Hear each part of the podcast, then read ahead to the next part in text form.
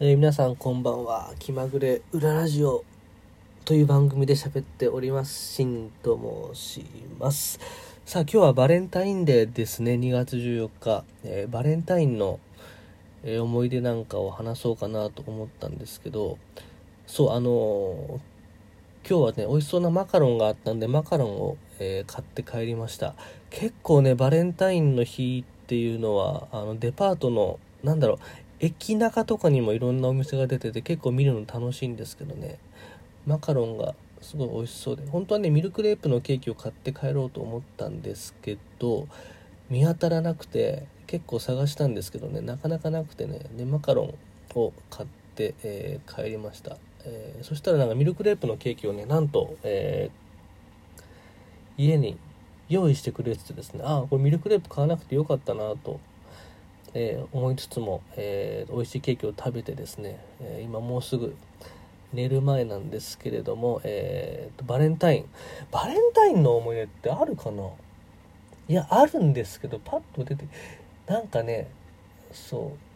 う恋愛ネタっていうよりもあのこれ今でもね本当に思い出すのがね高校生の時に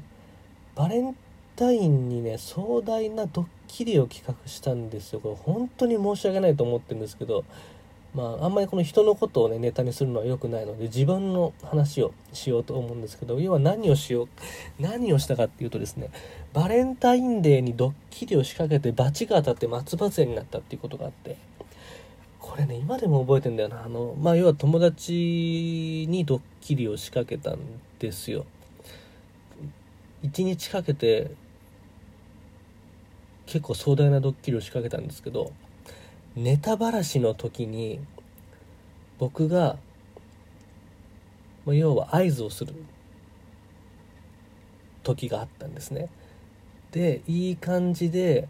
合図を、えーそれぞれがスタンバイしてて僕が合図をするために企画者の僕が走って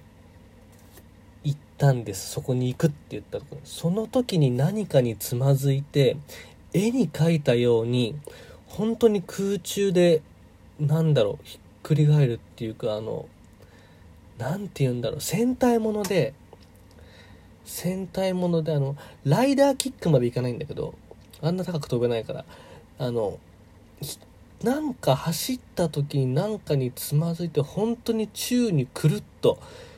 くり返ったみたいになって僕足くじいたんですよね。そう。最後のところでそれでね足がパンパンに腫れちゃって折れたんじゃないかっていうぐらい腫れてで結局なんか友達に肩貸してもらって音楽室がある4階までね上がってカバンとか持ってで足見たらもう本当にパンパンに腫れてて痛いんですよ。でねそれでもうすぐ病院にこれ部活終わった後なんで夕方なんですよ。これ夕方か6時かぐらいかな。いや7時だった。の確か7時に7時に待ち合わせっていうので設定してたんでそれで7時頃だ。ネタばらしの時にそう僕がそのつまずいてひっくり返ってで怪我してで整骨院が9時までやってるんですよね。で整骨院の隣に病院があるんですよ。でこれはあのレントゲンとかを取ってもらえるようなとこ病院があってでそうその後もうすぐ自転車自転車乗るのもね大変だったんですけど自転車乗ってえー行ったんですよね。そしたらまあすぐレントゲンってなってで取ったら折れてはなかったけどなんか捻挫かなんか結構ねあの大変だったんですよね。でそれで翌日から松葉杖になってでね部活もだから行けなくなっちゃってですね。で楽器も弾けないし2週間ぐらいダメだったのかな。あれ松葉杖ってすっごい歩きにくいの。初めてで僕電車とバス通学だったんで自転車つかないから。電車とバスで松葉杖っていうのはね相当大変だった。これをねいつもねえー、車椅子じゃないや松葉杖か。あのー、クリスマスじゃなくてバレンタイン。バレンタインの時期になると、えー、思い出す話なんですけど、まあ、本当ね高校生のねあのくだらないバカ話なんですけどね松葉杖、えあれ大変だった。そんな記憶が。高校の頃2回ぐらい松葉杖になってるんですけどあれはね大変でしたね。でもね今でもあのその現役だった頃の仲間と会うとねその笑い話でその話とかを、えー、するんですけど「まあ、あの時怪我してたよね」とか言ってまああのそんなことでねバレンタインって言うと真っ先に、えー、そんなことが出てきますね。あとはですね彼女が作るスコーンがすごく美味しいっていうのなんか、まあ、よく作ってくれててあれは美味しかったな。お店で買うよりは全然美味しい。どうやって作ってるんだろうっていうところでねあれを食べるのが好きだったっていうのと最近ちょっとまた作ってもらおうかな今度,、えスコーンリクエストして。僕もねたまにお菓子作りするんですけどね。なんかねやっぱりねあこの前なんかパウンドケーキ作ったんだよな。あと何作ったっけな。なんかね稀になんか作るんですよね。バレンタインってのはその子らへんかしらね。そう。でえー、っとそう。で僕彼女がピアノなんですよね。あのピアノ科を卒業しててピアノを弾くんですけどこの前久しぶりに一緒に演奏する機会があったと思ったら、えー、コロナで延期になってしまってねちょっと残念だったんですけどね。結構その彼女の弾くピアノが好きでですね。あの一緒に演奏する機会が、えー、またあるといいななんて思っております。で今何やってるかっていうとちょっと来週の仕事の準備を今日あの僕埼玉県の方に仕事に行ってたんですけどあの北千住らへんから地下鉄直通のロマンスカーって小田急の特急があってあれに乗るとですね1本で帰れちゃうんですね。で僕があの、再来週にですね、えっと、指揮者の仕事があって、え指揮を、えっと、オーケストラの演奏会の指揮があるので、あの、なるべく満員電車を避けて今、移動してるんですね。やっぱあの、いつそのオミクロンをもらうかわからないので、で、だから普段は車移動なんですけど、雪の予報があったじゃないですか。で、雪が降っちゃうと、やっぱ車危ないので、あの、車での移動を避けて電車で移動してたんですよね。で、なので、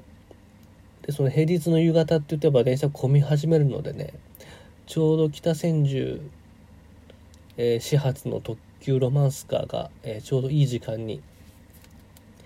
あったので、それに乗って帰って、で、1時間ちょっとかな、えー、最寄りの駅、本厚木の駅まで1時間10分ぐらい乗ってると着いちゃうので、まあ、その中でなんか作業をしてるんですけどえー、っとですねこの楽譜の製本っていうのを知らんです。よ製本っていうのは何て言えばいいんだろう。製本って製本っていうのを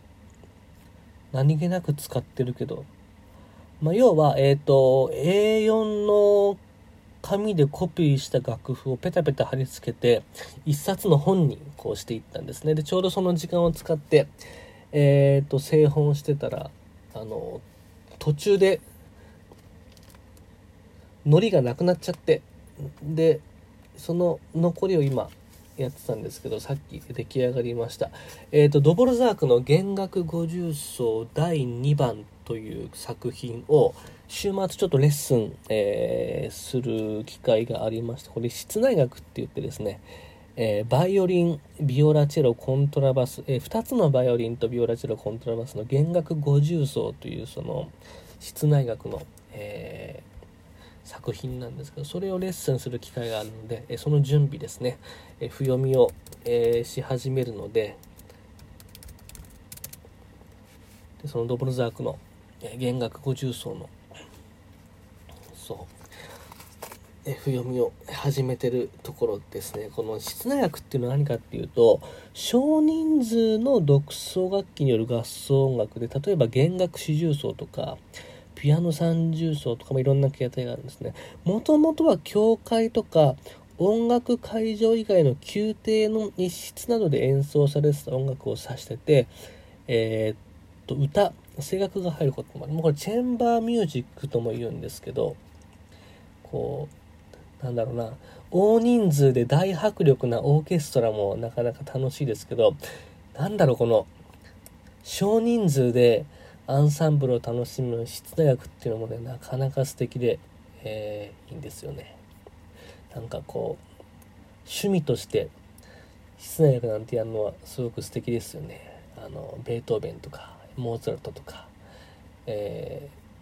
でえー、と今回はドボルザークっていうあのドボルザークっていうとあの新世界交響曲が有名ですね。新世界交響曲第9番新世界。この第二楽章っていうのが日本であの「陶器山に火が落ちて」っていう歌で歌われてるんですけどもすごく、えー、素敵なえ作品ですので是非よかったら聞いてみてください。このドブルザークの、えー、読みをしつつですね、えー、これを事前に僕も勉強していって、えー、週末のレッスンでですね演奏を聴かせてもらいながらいろんなアドバイスをさせてもらうっていうところで、えそんなことをやっております。さて、えっ、ー、と、もうなんか10分ぐらい喋ってるんですけれども、え、今月はね、割と時間にも、余裕があるので、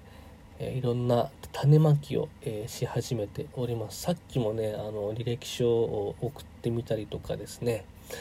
えっ、と、証明写真がなくなっちゃったりとか、えー、といろんなところに電話をしてみたりとかですね、あのもう、あの気になったら電話をするんですよね。なんかあの僕こういう仕事あのなん探してるっていうかあの今ちょうど年度代わりでいろんなところでいろんな求人が出てるんですけど例えば、えっと、音楽関係の、えー、仕事であれば、えっと、〇〇市ではこういった求人が出てるんですけどそちらの市では募集する予定はありますかとか聞いてみたりとかそうすると募集する予定はないけど今後実はこういうことを考えていてそういうえっ、と時にお声がけさせてもらってもいいですかっていう返答があったりするんですよね。これがねなかなか嬉しくてで逆にえっ、ー、となんだろうもう本当にあの募集する予定はありませんっていうふうにバッサリ、えー、終わってしまうとこもあるんですけどたまにですね実はうちの市もこういうことを考えていてでまだ現在まだ制度化はできてないんですけど、まあ、今後必要になってくる制度なのであのぜひそういった人材は必要だと感じてますとか言ってねお話を聞かせていただけますかなんていうこともあったりとかですねそんなこと、えー、があったりとかなのでとにかくあの気になったところにはもう電話をしちゃうっていうのを僕はよく最近やっております。あのちょっとね、あの、この前も話したかもしれないけど、オミクロンの影響を見てるとしばらくね、新しくバンバン演奏会っていうのがちょっと厳しいような感じもするので、あの、まあで、それは僕ら仕事にね、あの、もろに影響しちゃうところなので、あの、自分の、えスキルを生かした他の、なんかいろんな仕事に触れてみようかなと思って、あとは、えー、自分がやってみたい仕事とか、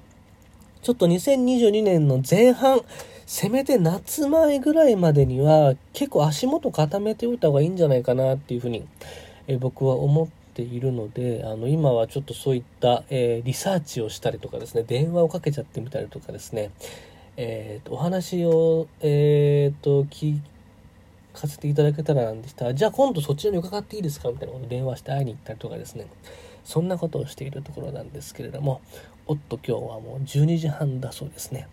僕ね、今日すごい嫌な夢見て、嫌な夢っていうか、あの、なんだろう、コントラバスの、いや、演奏会をや、本番をした夢みたいな。本番やってる中で、自分のソロ曲があることに思い出して、もうどうしようもできなくなったっていう本番の夢を見て自分のソロが回ってくるところで目が覚めたっていうすごく不吉な夢を見たんですけどなんか今日はゆっくり眠れそうな気がします。だから最近ねお風呂にも長く入るようにしてストレッチあのなんとかフォームローラーっていうんだっけ？なんかあのなんかマッサージするローラーであの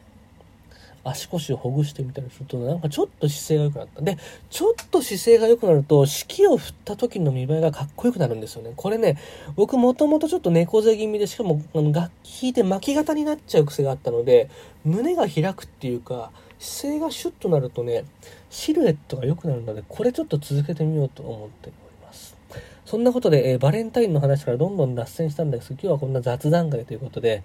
えー、喋っていきました。えー、また喋っていこうと思いますので、え聞いていただけたら嬉しく思います。お便りメッセージなどを募集しておりますので、よかったらメッセージ送ってください。それではこの辺で今日もご拝聴ありがとうございました。一日お疲れ様でした。